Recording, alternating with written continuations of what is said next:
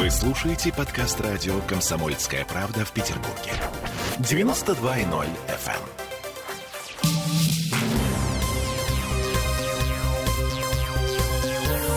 Темы дня.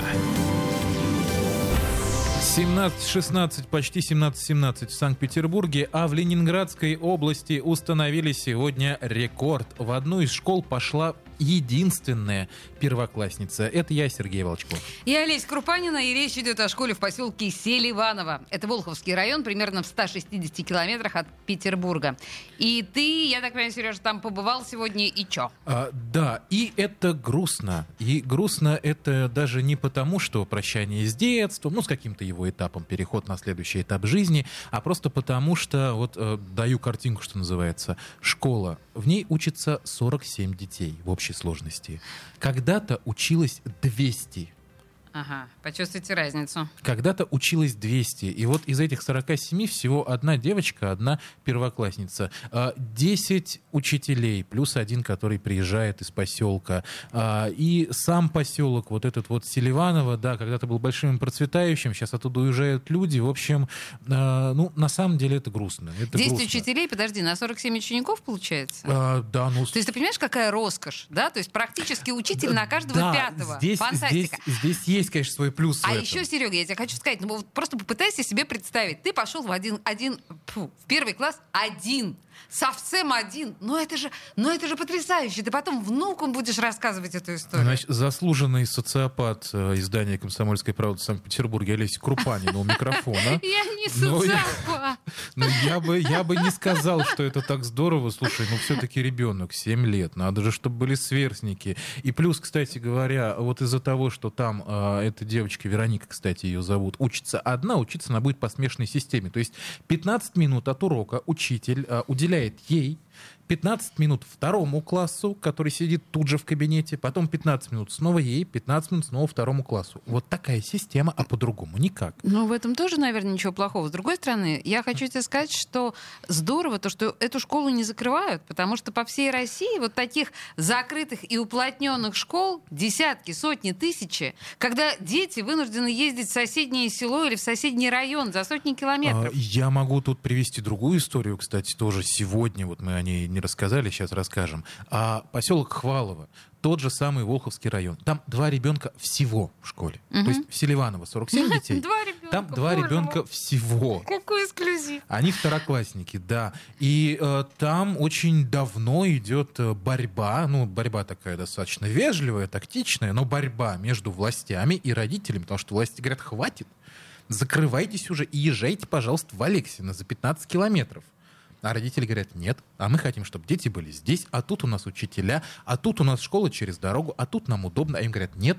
И вот чем эта война закончится, пока непонятно. Восхитительный гуманизм, по большому счету, потому что если смотреть практически по всем северным районам нашей страны, там дети, ну, чтобы не ездить по 30, по 40 километров, еще вдобавок ко всему по бездорожью, они, чтобы быть при школе, остаются в интернате.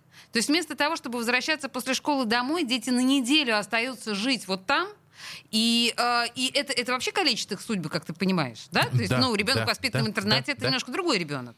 И по большому счету, наверное, нам нужно, я не знаю, неловко сейчас звучит, из моих уст особенно, но гордиться властями Ленинградской области, которые не прикрывают такие малочисленные школы.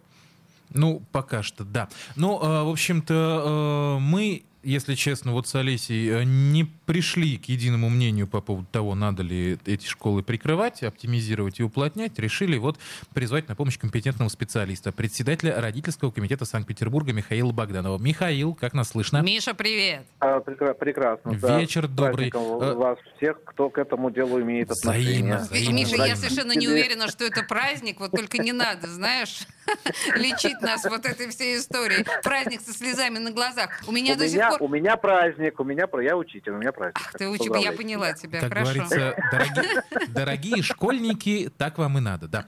А, в общем-то, вернемся к теме беседы, да. А, вопрос ребром. Маленькие школы, 2, 3, 4, 10, 20 человек. А, надо ли их закрывать или пусть уже себе живут? Нет, ну это всегда очень больной вопрос. Значит, э, первое, на что обращают внимание, вот, ну, должны такие разумные, да, администраторы управленцы обращать внимание, это какой возраст детей.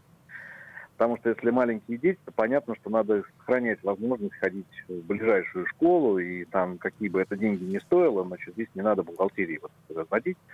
Вот. А что касается уже детей постарше, тем, которым можно там и доверить и переезд на, на автобусе, там еще что-то, там, конечно, наверное, можно какие-то вещи, связанные с экономией, уже продумывать. Опять-таки, исключительно с учетом мнения родителей, только так, а никак иначе. Потому что, э, ну, на самом деле, далеко не у всех есть просто физическая возможность сам, ну, там, там, сопровождать ребенка, еще что-то. То есть это надо, конечно, очень внимательно к этому относиться.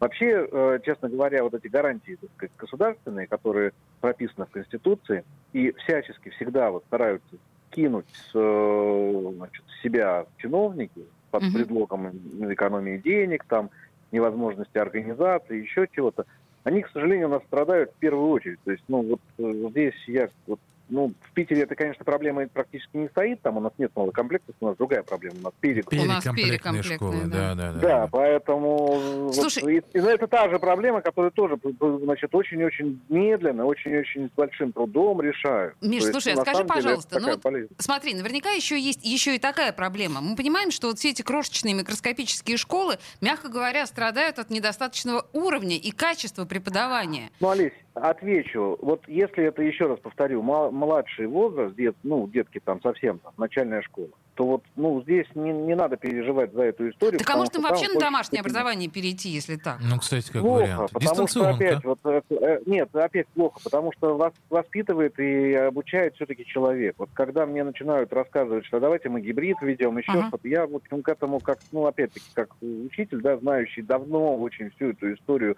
с дистантом, профессионально очень хорошо знающий, прекрасно понимаю, что дети маленькие, но они просто не способны. Даже бы, если бы вот мы откинем в сторону вопрос там, здоровья, там, значит, глаз там, и все остальное, но вот они просто физически, да, самостоятельно учиться, для них это очень большое, как бы, ну, это, ну, ожидать от них этого невозможно. А такую Поэтому, ответственность конечно, на родителей мы не возложим, да, это правильно, а, конечно. Они же работают. Ну, конечно, ну, ребят, да. ну, а у меня понимаете. вот вопрос в пику Алисному вопросу. А нет ли ощущения, что вот именно в таких маленьких школах, благодаря тому, что детей там раз-два и обчелся, а, достигается эффект, когда преподаватель может действительно каждому ребенку уделить внимание, что-то индивидуально за объяснить, что, подсказать. За что маленькие школы и любят. Вот я сразу вот, могу подтвердить, вот что да, потому что на самом деле, вот, скажем, дети, которые прошли через малокомплектную школу, не всегда с теплотой ее воспринимают, потому что там, по, по сути, такая семейная обстановка, да, там действительно внимательное отношение со стороны тех учителей, которые с ними работают.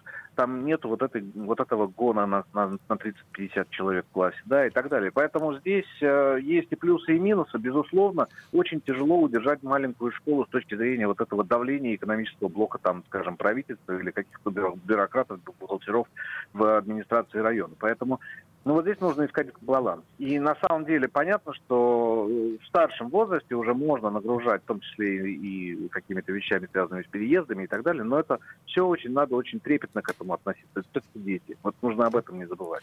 Спасибо большое. Председатель родительского комитета Санкт-Петербурга Михаил Богданов был у нас на связи. Миша, большое спасибо, вот. это было отлично. Да, да. спасибо большое. Всем всего доброго. Э, ну что, я на самом деле все равно я не убеждена, что действительно кучами Ломоносовы пойдут вот из этих маленьких школ а провинциальных. Отдай им шанс. Ну слушай, ну хорошо, да, да, даю им шанс, договорились, да. Темы дня.